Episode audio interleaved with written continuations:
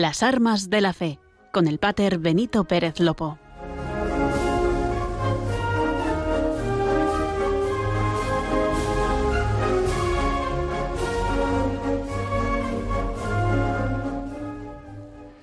Muy buenas tardes, bienvenidos a Las Armas de la Fe, el programa de Radio María que nos aterriza en la realidad y en la pastoral del Arzobispado Castrense de España, la de hoy, pero también la de la historia, ayer y hoy, al servicio de los primeros servidores de España, hombres y mujeres de las Fuerzas Armadas y cuerpos de seguridad del Estado.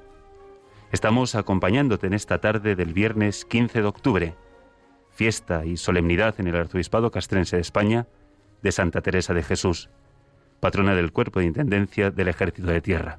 Aprovechamos para saludarles a todos. También tenemos, gracias a las tecnologías, numerosos oyentes fuera de España. Un saludo y bienvenidos a las armas de la fe. Nos acompañan desde los controles Marta y aquí a mi lado, en la pecera, como siempre, María Esteban. Buenas tardes, María. Buenas tardes, Pater. ¿Qué tal? ¿Cómo han ido estas dos semanitas entre programa y programa? Pues muy bonitas. Yo sobre todo la última de las experiencias ha sido el Camino de Santiago. Tuve la oportunidad de hacerlo a lo largo de este puente con un grupo de la parroquia. Hemos llegado a Santiago cansados y la experiencia, la verdad es que ha sido impresionante, etapa, etapa tras etapa y sobre todo con ese lema que nos encontrábamos casi siempre a lo largo del camino, no pases por el camino, sino que el camino pase por ti. Cada camino sin duda que es distinto. Bueno, me imagino que antes de cada etapa rezarías la oración del piloto que nos enseñaste la semana pasada, con la que podemos comenzar un viaje, una etapa del camino o con la que podemos iniciar cada uno de los programas de las armas de la fe. Te gustó, ¿eh? Pues vamos con ella. Larga, trinquete, en nombre de la, Santísima, Trinidad, Padre, Hijo y Espíritu, Santo. Tres personas y un solo Dios verdadero. Que sea con nosotros y nos guarde que acompañe y nos dé buen viaje a salvamento y nos lleve y vuelva a nuestras casas. Con esta oración damos comienzo a nuestro segundo programa de las armas de la fe. Son las seis y tres, las cinco y tres en Canarias.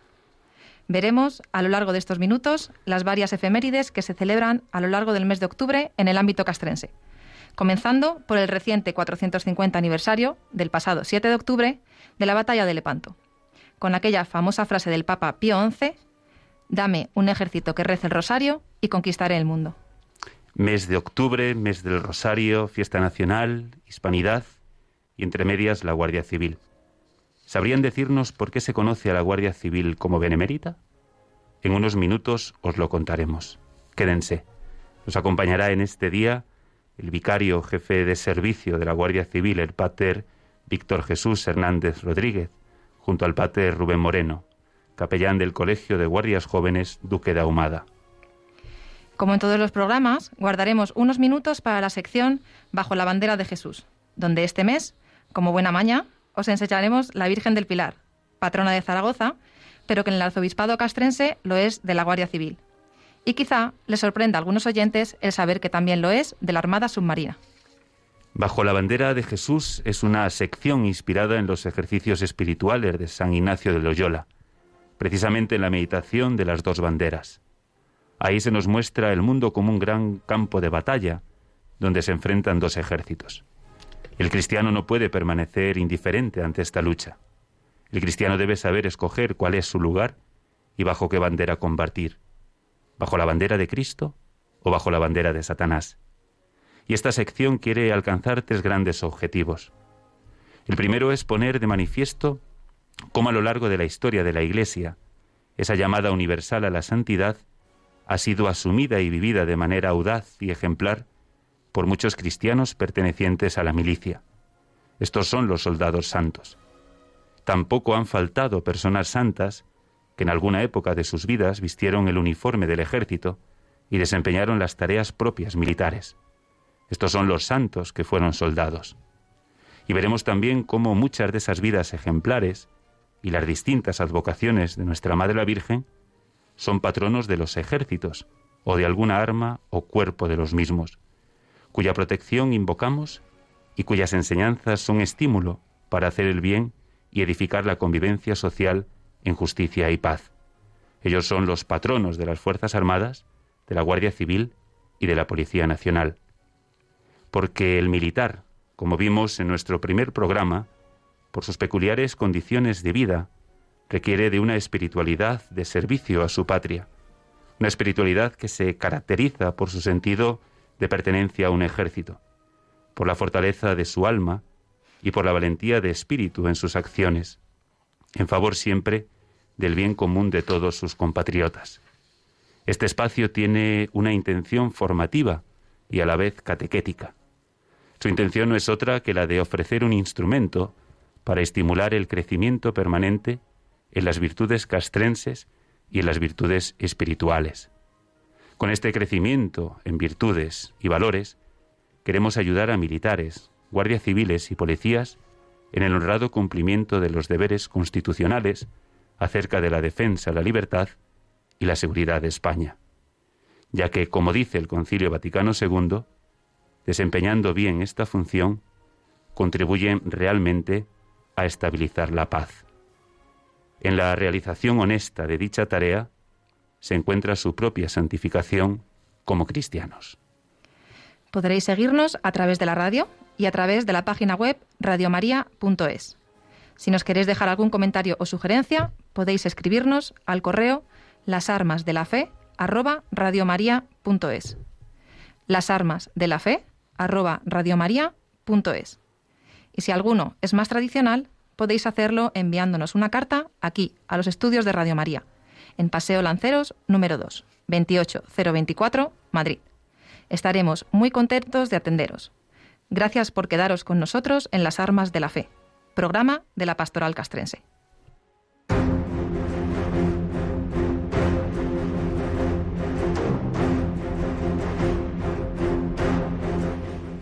El arzobispado castrense ayer y hoy.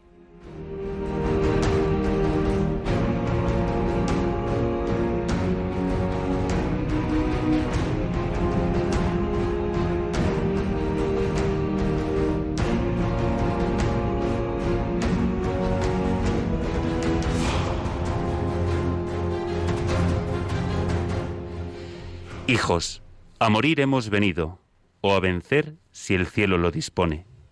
No deis ocasión para que el enemigo os pregunte, con arrogancia impía, ¿dónde está vuestro Dios?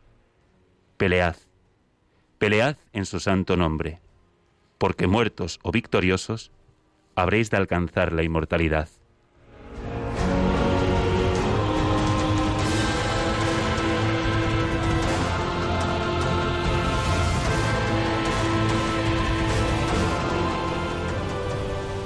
Así, de esta manera, arengó a las tropas don Juan de Austria, el hermanastro de Felipe II, que en palabras de Cervantes lideró la victoria de la más memorable y alta ocasión que vieron los pasados siglos ni esperan ver los venideros. Esta es la batalla de Lepanto, cuyo aniversario apenas se ha celebrado en España y que tuvo lugar un 7 de octubre de hace 450 años. Y es que entre el siglo XV y XVI, Europa estaba fuertemente amenazada por los turcos musulmanes, que tenían como objetivo conquistar el mundo cristiano. El futuro de Europa se jugaba todas las fichas en un solo campo de batalla. Un ejército, compuesto en su mayoría por españoles, con don Juan de Austria a la cabeza y bajo el amparo del Papa Pío V, se dirigía al infierno turco para salvar su continente. Y el Papa Pío V, que no las tenía todas consigo, por aquello de a Dios rogando, pero con el mazo dando, tenía en mente hacer una Liga Santa. Esta estaba integrada por el Reino de España, los estados pontificios, la República de Venecia, la Orden de Malta, la República de Génova y el Ducado de Saboya. El pontífice puso al frente de las fuerzas combinadas a don Juan de Austria, a quien definió con un hombre enviado por Dios que se llamaba Juan, comparándolo con el Bautista.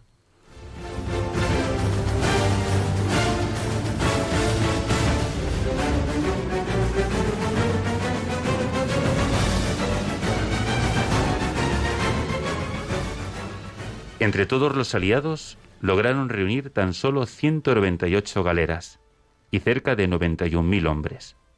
Una cifra en clara desventaja, ya que la armada de los turcos era de 210 galeras y cerca de 120.000 hombres, de los cuales todos eran combatientes, a diferencia de la Liga Santa, de los cuales solo 20.000 eran soldados. Sin duda, parecía que los musulmanes, expertos guerreros, llevaban las de ganar. Por eso, Pío V confió en la intervención divina de la Santísima Virgen. Por esa razón el Papa pidió que se rezara el rosario, porque en aquella batalla se jugaba mucho más que un territorio. En aquella batalla se puso en jaque toda una cultura, una forma de ver el mundo, unos valores. Lepanto, podemos aventurarnos a decir, es el nacimiento de Europa. Hasta ese momento lo que allí hay era un conglomerado de zonas geográfico y políticas, pero la identidad, la identidad, nos guste o no, se forja ante una amenaza. Hubo una posibilidad verosímil de que el Islam se expandiera por el continente, y frente al riesgo del Islam se puede caracterizar el mundo europeo.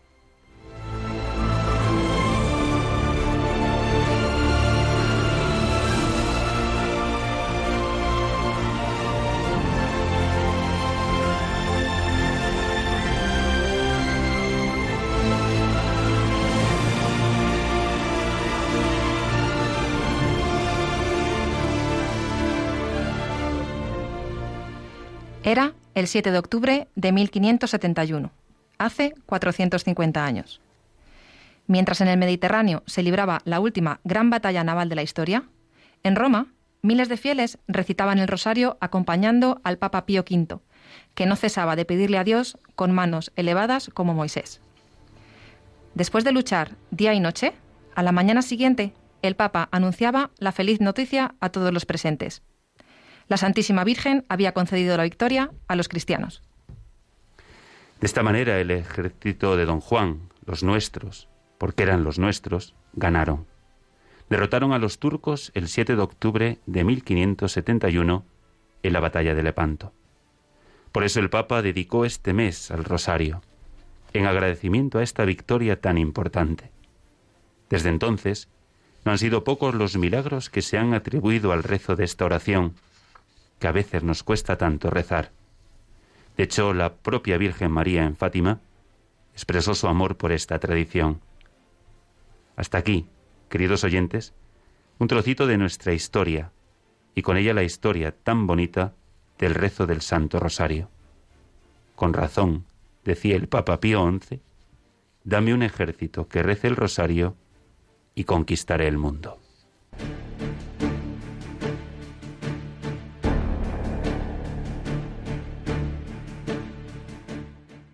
Capellanes al servicio de las Fuerzas Armadas.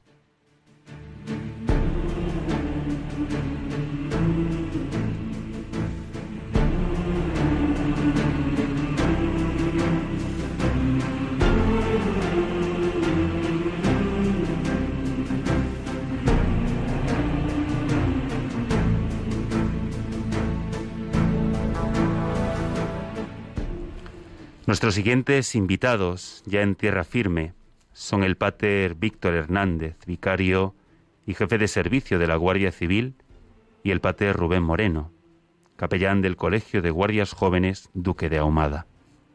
En este mes de octubre no queríamos dejar a un lado esta batalla tan importante y cuyo aniversario celebramos la pasada semana. Más cerca de nuestras fechas, también un 7 de octubre, de hace 92 años, la Guardia Civil pasó a denominarse la Benemérita. La Guardia Civil fue fundada en el año 1844, durante el reinado de Isabel II, con el impulso del gobierno moderado de González Bravo y el consenso de las demás fuerzas políticas. Su creación fue debida a la necesidad del Estado liberal español de contar con una fuerza de seguridad pública y abarcara todo el territorio peninsular e hiciera frente a la situación de inseguridad generada por los bandoleros, que azotaban sin piedad los campos y caminos del país tras la guerra de la independencia.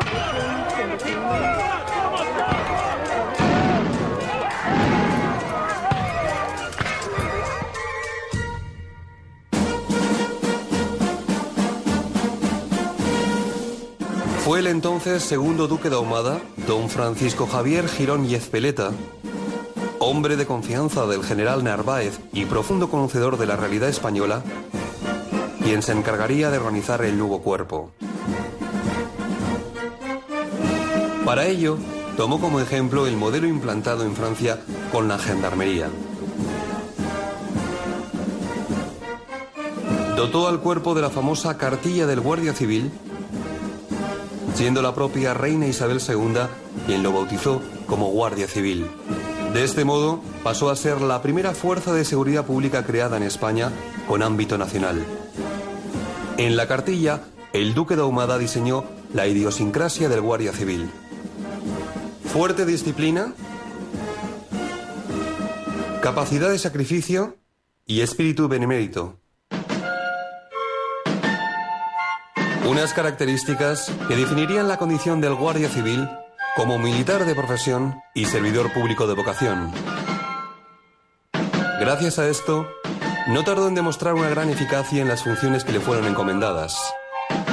Sus servicios humanitarios, su honor y su rigor en el desempeño de sus funciones le granjearon muy pronto el respeto y la admiración del pueblo español, que pasó a denominarla con el sobrenombre de Benemérita, título que se hizo oficial a partir de octubre de 1929.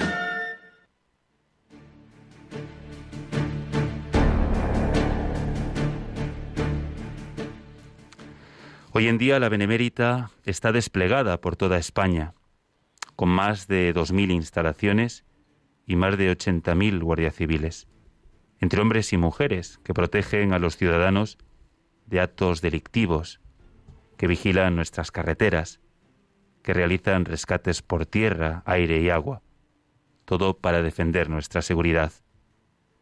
Como vicario, como jefe de servicio religioso de la Guardia Civil, está el capellán castrense, el Pater Víctor, natural de La Palma. Querido Pater, muchísimas gracias por acompañarnos en este día. Buenas tardes a todos. La primera pregunta es casi obligada, es decir, ¿cómo está La Palma? ¿Cómo están tus familiares, tus amigos? Pues La Palma, su gente está pasando pues por algo dramático y muy triste y agobiante. Mi familia, gracias a Dios, del norte y no está, no está padeciendo esas, esas consecuencias tan graves que otros en, en la zona de, más de Volcán, el Valle de Aridane. Eh, y conozco gente, conozco gente que lo, y amigos, ¿no? Que, lo han perdido todo. Y siguen trabajando, incluso guardias civiles que lo han perdido todo. Desde aquí la verdad es que continuamos rezando por ellos. Eh, sé que el, desastre natural muchas veces es la impotencia, sobre todo cuando no se conoce el fin, pero con la oración de, de Radio María, de todos los oyentes, que la verdad que están, que están rezando para que este desastre natural se detenga, para que pueda sobre todo volver a recuperar en definitiva la vida. Sabemos que entre esos oyentes también está tu madre, ¿eh? a la que queremos saludar en este día. Ciertamente, ciertamente. Desde la mañana. Y ahora en la, zona del paso, de zona del volcán, pues ahí hay, hay, frecuencia y ya se conectáis con la parroquia de, de aquella zona, ¿no? Pero bueno, saldremos, saldremos de esto. Muy bien. Estamos, como hemos visto, al frente, bueno, de una gran parroquia, de una gran vicaría. Eh, ¿Cuántos capellanes están hoy destinados ¿no? en la Guardia Civil y, por tanto, bajo tus órdenes? Bueno, eh, por, hablar de alguna manera. E, e, es grande la parroquia, como tú dices, es la, mayor de todas. Sin embargo, pues a nivel de, capellanes, pues seis. Probablemente de la Guardia Civil, seis. Por diferentes zonas de, de España, ¿no? y el resto pues es colaborando con, capellanes de estos ejércitos ¿no? y, de la Armada, pues van colaborando pues la zona, las comandancias, ¿no? que están al servicio de, de todos ellos, pero seis exclusivamente, para nada vicaría bastante grande. Son muchos, muchos efectivos, la verdad. Y uno de los capellanes que, que está destinado propiamente en la Guardia Civil es el pate Rubén Moreno, que está destinado en el Colegio de Guardias Jóvenes Duque de Ahumada. Muchas gracias, Rubén. Rubén es natural de Toledo, franciscano, está con nosotros en el SARFAS, en el Servicio de Asistencia Religiosa de las Fuerzas Armadas, ya desde hace muchos años. Eh, muchísimas gracias por acompañarnos también en este día. ¿Cómo se conoce comúnmente a vuestro colegio? Bueno, muy buenas tardes a todos. El Colegio de Duque de Humada lo que tiene de peculiar es que es una sección de la Academia de Baeza en Jaén. Pero la particularidad es que sus alumnos son hijos del cuerpo, exclusivamente hijos e hijas de, guardias civiles. Y bueno, pues eh, lo anecdótico es que son denominados polillas, así como los de Baeza son denominados Isidros. Con mucho orgullo. Eso es, pues con mayor orgullo porque viene de casta, el colegio. ¿Y eso de los polillas? Bueno, pues hay ya roza lo legendario porque hay varias versiones. Se dice que eh, la, la, fama de los polillas era de, de ser muy avispados porque la mayoría eran huérfanos al principio y bueno pues eh, salían al paso de cualquier situación. Entonces uno de los de los directores del colegio, o algún coronel, se enfadó con uno de los alumnos porque tendría roída la capa o la camisa, el uniforme, al fin y al cabo. Y entonces le dijo, Usía, verá, es que ha sido las polillas los que me lo han roído. Y entonces le dijo, vaya polilla que estás tú hecho. Y a partir de entonces, pues polilla ven aquí, Polilla hace esto, y, se quedaron todos con ese apelativo cariñoso de Polilla. Y de ahí se fue quedando, así es. Además que el Colegio de Guardias Jóvenes es muy importante ¿no? Eh, en la historia de la, de la Guardia Civil, la historia del cuerpo, porque concretamente creo que la, la advocación, ¿no? el patronazgo de la Virgen del Pilar nace precisamente ahí, ¿no? Sí, el primer capellán castrense, don Miguel Moreno Moreno, eh, fue el que en 1864 inaugura una capilla en el Colegio de Guardias con una imagen que, que mandó hacer de la Virgen del Pilar. Entonces puso eh, a toda la compañía bajo su patrocinio, eh, con los permisos que se requerían entonces, tanto del director general, el teniente general Quesada, como de, del vicario general castrense, en aquel momento así se denominaba. Y Mm, puesta la, compañía bajo el patrocinio del Pilar, pasó luego ya después, en, en 1913, a ser de toda la Guardia Civil. Pero no solo la Virgen del Pilar salió como vocación, eh, con vocación de patrona para todo, toda la Guardia Civil, sino también el himno. El himno de la Guardia Civil que todos sabemos y conocemos, también partido del Colegio de Guardias Jóvenes. Es un lugar emblemático un colegio sobre todo emblemático y con, y con solera. Y la labor del pater, y nos vamos con el, con el pater Víctor, que también estuvo destinado en Baeza, estuvo mm. destinado en Valdemoro, es distinta, ¿no? Imagino que en un colegio, en una academia, muy distinta a un cuartel, a una casa cuartel. Es decir, ¿cuál es la labor más importante del capellán con la Guardia Civil a día de hoy? Por eso en mi estancia en Baeza dije con orgullo Isidros, ¿no? Ahí yo conocí bien la, empecé a conocer bien la Guardia Civil y a, estar dentro. Pero antes de, comentarte esto, te, quiero eh, antes decías que la Guardia Civil estaba ¿no? por todo el territorio nacional y yo me añado que fuera de él, fuera en misiones, ¿no? Con Fuerzas Armadas y sin ella. Hombres y mujeres de la Guardia Civil que están desplegados fuera también de, de España, ¿no? También me acordé ahora que estabas comentando el Camino de Santiago, que habías estado, pues ahí hay gente nuestra trabajando y me consta que también caminando. Entonces me querido acordar de ello. No creo que estén escuchando en este momento, ¿no? Puede ser. Sí, al llegar descansan un poquito, posiblemente lo hayan puesto. Pues Sergio y compañía, sí, por casualidad están por ahí, ¿no? Están creciendo el camino. Unos trabajando, que los verán sus compañeros, y otros eh, haciendo el camino, que eso me da también un montón de, de orgullo. Y me voy a Baeza que es lo que tú me preguntabas, ¿no? Yo pienso que e, e, efectivamente, debido a una academia, el, colegio, no un colegio, sino el colegio, porque Valdemoro es el, el colegio, eh, es evidente que la pastoral es distinta a una, a una unidad, a una brigada o un regimiento. Primero que la mayoría de los casos pernoctan allí, están, llevan una vida de, de, estudiante de clase, el estar allí con ellos. Yo, eh, que partí de aquí de Madrid, estaba aquí destinado en Madrid, muy cerquita de aquí, por cierto, y en unos cuarteles por esta zona, llegar a aquella academia fue dejarme sorprender por una gente que está buscando, eh, entre comillas, pues así, ¿verdad? Aprender, ¿no? y comienzan a enseñarme. Entonces yo, en ese tipo de, de lugares, estar mucho, dedicar tiempo, estar con ellos, estarlo con mucha humildad, ¿sabes? Con mucha humildad, ¿no? Y te empiezan a enseñar ellos. Yo también te digo que para mí Baeza, sobre todo los primeros años, fue una escuela de conocer la Guardia Civil. Es una academia enorme. Así es. Habló de promociones de miles y miles. El colegio es una cosa, y digo el colegio, no un colegio, que se me corrigieron una vez, el colegio, un lugar pues más mm, pequeño, más familiar, ¿no? Allí en la academia te estoy hablando pues de promociones de 3.000, 4.000 que yo allí he vivido, ¿no? Y vivirte entregado a ellos. Yo te digo, humildad, servirles, no esperar nada a cambio, con esas claves ya puedes acercar un poquito más al Señor. Si no vas con humildad, si tú te quieres servir, si tú quieres ser uno más de los que está ahí de profesores, y eso, pues posiblemente, como hay tantos, aquella profesión era tan grande, había tantos, pues si el pater era otro más, pues entonces intentaba ser distinto, no el mejor, distinto. que viera a mí otra cosa distinta. Yo tuve la experiencia de, estar destinado también bueno, en escuela ¿no? de, la, de suboficiales y es verdad que, que, el capellán encuadrado, aunque sea profesor, aunque de clases, pero sí que llega a haber una sintonía con los alumnos que es como si fuese el, el alumno, ¿no? O una parte de, como, de ellos. Es como un alumno un poquito más grande, ¿no? Y que es como intermediario entre el sistema, ¿no? Entre estos profesores. Y, uno un poco también lo asume, ¿no? Intenta ser un puente. y te buscan. Creyente y no creyente.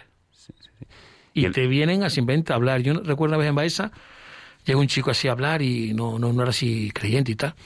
Llegó, se puso a hablar, me puso una situación y yo le digo, bueno, ¿qué quieres que haga? ¿Quieres? Dice, no, no, simplemente que venía eso a que me escuchara y tal. Ya me encuentro bien, me encuentro relajadísimo y tal. Y se retira, ¿no? Escuchar, que es importantísimo y ser un puente.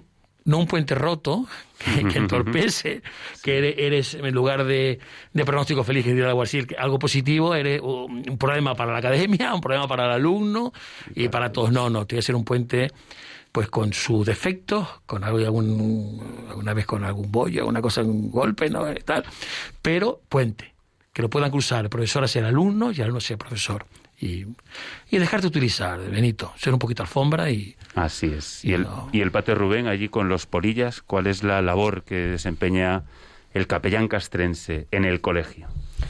Pues muy semejante a la que el Pater Víctor nos acaba de explicar, ¿no? El régimen, como es interno, allí sí que es 100% interno, eh, la verdad es que da tiempo en dos años que están los 175 miembros de, del grupo a, a, trabajar con ellos, sí, un trabajo cercano, el pater debe participar en todo, no, no solamente en las clases, ¿no? sino además eh, bueno, pues la relación con la plantilla, la banda de, cornetas y tambores, eh, los deportes, bueno, ese tipo de cosas que, que los jóvenes están allí experimentando cada día. Y como nos decía Víctor, pues ayudarles en todo lo posible. A veces, bueno, pues cubriendo eh, alguna cosilla que hayan hecho intercediendo por los débiles, ¿no? que, siendo alumnos, bueno, pues siempre están, y jóvenes, pues son más, más propensos a meterse en algún lío que otro. Pero bueno, estando al quite de, para ellos y, también para arriba, ¿no? Para profesores y plantilla. Eso del deporte fue un golpe bajo que me has dado. Pero bueno, el deporte mental también, el músculo del cerebro también. Pero, sí recuerdo aquellas marchas que se hacían desde, claro que no las hacen, desde Baeza a Rus, a Úbeda, ¿no? Unas marchas militares que había y ahí iba así. Y me encargaba de algo, quitando el trabajo a otro, incluso transmisiones para que otro no lo hiciera, ¿no? Pero hoy día estar cerca. lo académico se come casi todo el tiempo, creo yo. Pero antes de, bueno, antes de estar en, propiamente ahora en la vicaría, ¿no? El Pater Víctor o en el colegio, el Pater Rubén, también estuvisteis ambos en misiones internacionales. Quiero recordar, Víctor, que tú estuviste en Herat. Sí, estando destinado ya en la Academia de Oficiales en Aranjuez, que si lo digo, no nombra ellos a pensar que, que he dejado ahí buena gente, ¿no? Tuve ahí unos años, tuve ocho años, nueve en la Academia de Oficiales de Aranjuez. Me comisionaron para ir con el Ejército del Aire a Herat en Afganistán. Y la verdad que eso sí es otra experiencia también distinta. Porque son gente, hombres y mujeres, que, que están desplegados fuera de España, el lugar pues con ciertas peculiaridades, por llamarlas de alguna manera, y que ven el capellán, te digo sinceramente, mucho más que un simple eso, capellán, un, religioso. ¿Cómo es vivir la fe a kilómetros y sobre todo cómo es la respuesta o la, labor del capellán incluso con el no creyente? Tremendo. ¿Cómo están contigo? ¿Cómo recurren? ¿Cómo te necesitan? ¿Cómo tú necesitas a ellos? Porque claro, ahí, ahí tú también necesitas muchísimo de ellos. es tremendo. Es una experiencia que para mí me marcó, ¿eh? Un antes y un después en mi ministerio. Y el Pater Rubén estuvo, creo que en el Líbano. Sí, en 2014-15. Y tu primera experiencia, ¿no? Es decir, porque el Pater Víctor, ahí desde ese arzobispado, ¿no? la labor de, este toledano eh, franciscano que, que, llega al arzobispado castrense para servir en cuerpo y alma y de repente pasa destinado o pasa a participar de esa misión internacional en el Líbano. ¿Cómo ha sido tu experiencia, Rubén? Pues fue al año y tres meses o así de haber ingresado. ¿no? Estaba eh, destinado en Córdoba, en Cerro Muriano, eh, y de ahí nos marchamos al Líbano entre los meses de noviembre y mayo. Así que, bueno, pues una experiencia, como ha dicho Víctor, muy, muy intensa, eh, muy enriquecedora. Para un capellán yo creo que que te abre también los ojos a lo que es el servicio a las Fuerzas Armadas de verdad, ¿no? Porque es ahí donde, en la ausencia de la familia, en las dificultades, con toda las, la problemática que arrastran las 600, 700 personas ¿no? que van contigo, y, que pasan la mayoría de ellas por, por ti, y tú por ellos, ¿no? Porque es una relación constante, fuerte, muy estrecha. Bueno, fíjate, han pasado ya muchos años y todavía seguimos casi a diario en comunicación, como le ocurre cierto, a Víctor. Cierto, es así, es, tremendo, ¿no?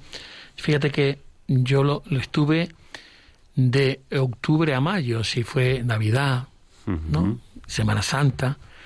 Fueron momentos fuertes que, y la cuaresma tú, de verdad, y aquí a Pascua, la, elección del Papa, me acuerdo, fueron experiencias fuertísimas de vivir, digo, la Navidad y la Semana Santa allí. Digo que fue un antes y un después, de hacerte crecer y, y de hacerte humilde y, y hacerte también dependiente del otro. ¿Qué crees tú que vas tú a comerte el mundo y vas a aportar a los demás? Y que si él vive en el pater y tal, y tú te necesitas a los otros. Y se mantienen solazos fuertes que comenta. Y hace muy poco estuvimos reunidos con en una cena con gente de, de ¿no? Por cierto, en, la Armada fue la, reunión, tanto que Benito le, tira. allí, allí nos reunimos. Pasado. Sí, claro, ¿no? Pero de verdad que va uno a veces pensando dar, que posiblemente des, y está recibiendo constantemente. Recibe mucho más. Recibe muchísimo más. Siendo normal, también te digo, ¿eh? Así eh, yo creo que lo primero que tiene que tener un capellán castrense es el normal. Un capellán castrense, bueno, un sacerdote. Un sacerdote ser general. normal. Y yo cuando miro así para un capellán que vaya a entrar a la Guardia Civil, miro así y yo lo primero que intento ver si noto que hay normalidad en la persona que tengo delante. Así es. No sé quién para decirlo, pero, pero tú sabes que hay detalles que se capta. Se capta. Muy bien, el Pater Víctor y Pater Rubén, dos capellanes al servicio de los hombres y mujeres que en la Guardia Civil sirven a España. Cuerpo duramente golpeado por el, por el terrorismo, eh, donde todos los españoles lloramos con ellos y lloramos con las víctimas tras víctimas. Ellos son queridos amigos de Radio María, la Benemérita. ¿Pero por qué se llama así? Es decir, Benemérita viene de, bien, de beneméritos, ¿no? cuyo significado es bien merecido o dignos de galardón. Ser benemérito es un honor que tiene en exclusiva la Guardia Civil desde el 1929 y a través de un real decreto. La benemérita les quisimos dar voz desde estos micrófonos. A los que en sus casas, cuarteles o coche patrulla nos están escuchando, nuestra admiración y sobre todo nuestra oración. Están ustedes escuchando las armas de la fe. Son las 18 y 35, las 17 y 35 en Canarias. Nos quedan unos minutos de programa y ahora damos paso a María Esteban.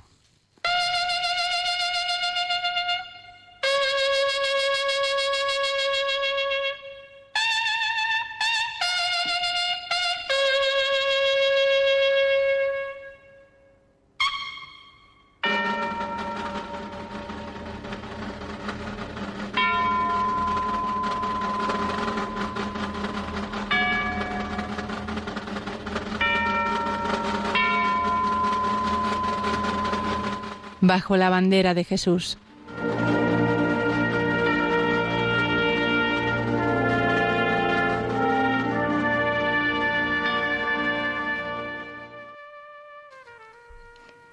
Hoy, por la cercanía de las fechas, vamos a hablar sobre el patronazgo de Nuestra Señora del Pilar. Como todos sabemos, el día 12 de octubre es el Día de la Virgen del Pilar, patrona de la Hispanidad y del cuerpo de la Guardia Civil. Pero al mismo tiempo, acumula otros patronazgos menos conocidos, como por ejemplo el del Cuerpo de Correos y Telégrafos, o el de otros cuerpos castrenses, como el de la Armada Submarina. Comenzaremos entrando un poco en el detalle del patronazgo de Nuestra Señora del Pilar sobre la Guardia Civil. Como hemos visto, este patronazgo comienza a raíz de la construcción y bendición canónica de una capilla en el Colegio de Guardias Jóvenes de la Guardia Civil, lo que hace que la devoción por la Virgen del Pilar fuese irradiándose rápidamente a todo el cuerpo. El patronazgo se reconoció oficialmente el día 8 de febrero de 1913. Cien años más tarde, el 8 de febrero del 2013, en la celebración del centenario del patronazgo de la Guardia Civil, nuestro arzobispo castrense, don Juan del Río, que lamentablemente falleció el pasado mes de enero a causa de las afecciones del COVID-19, escribió una carta pastoral con el título María, columna firme de nuestra fe. Lo que pretendía con esta carta era ayudar a renovar y profundizar la identificación del cuerpo con su patrona.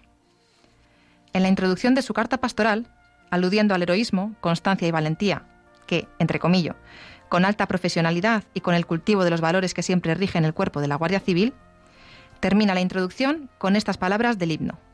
Guarda fiel a España entera, que llevas en tu bandera el lema de paz y honor.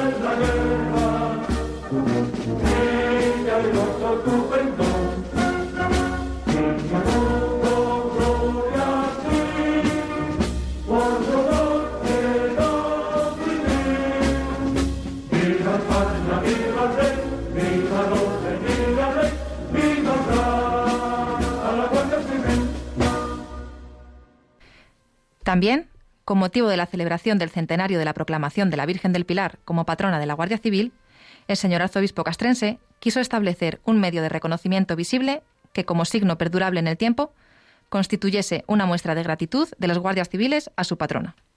Por lo anterior, se decretó la creación de la condecoración, con la condecoración denominada Medalla Conmemorativa del Centenario de Proclamación de la Virgen del Pilar como patrona de la Guardia Civil. Por otra parte, como ya hemos apuntado, también hemos de saber que la Virgen del Pilar es, junto con la Virgen del Carmen copatrona de la Armada Submarina, el componente submarino de la Armada Española. Esto es así porque Isaac Peral, en 1888, en un momento de gran apuro, en una de sus inmersiones con el submarino, se encomendó a la Virgen y salieron de la submersión sin el más mínimo percance. Este hecho fue conocido por la Diputación de Zaragoza, quienes decidieron ofrendar una imagen de la Virgen que hoy preside la entrada principal de la base de submarinos en Cartagena.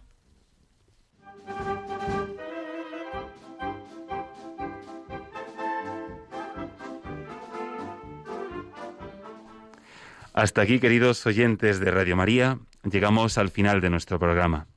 Están ustedes escuchando las armas de la fe.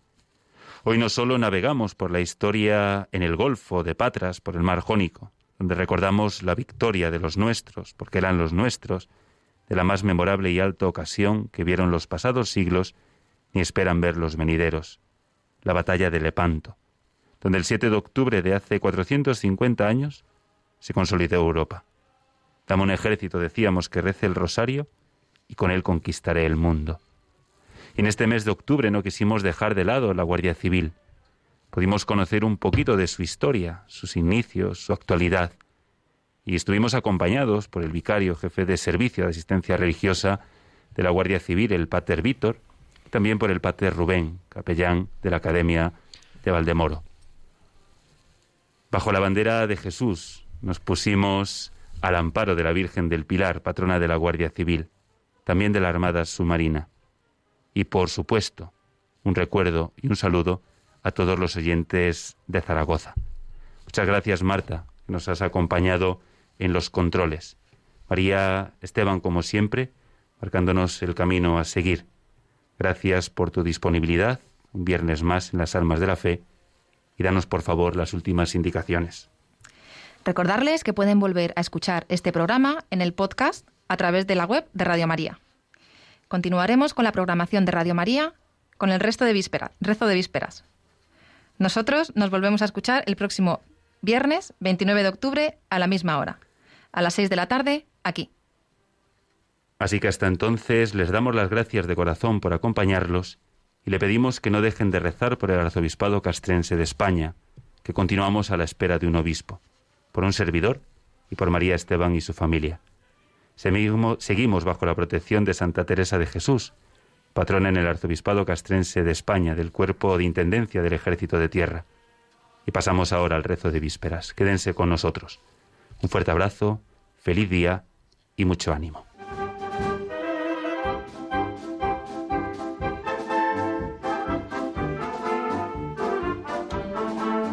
Han escuchado Las Armas de la Fe con el Pater Benito Pérez Lopo.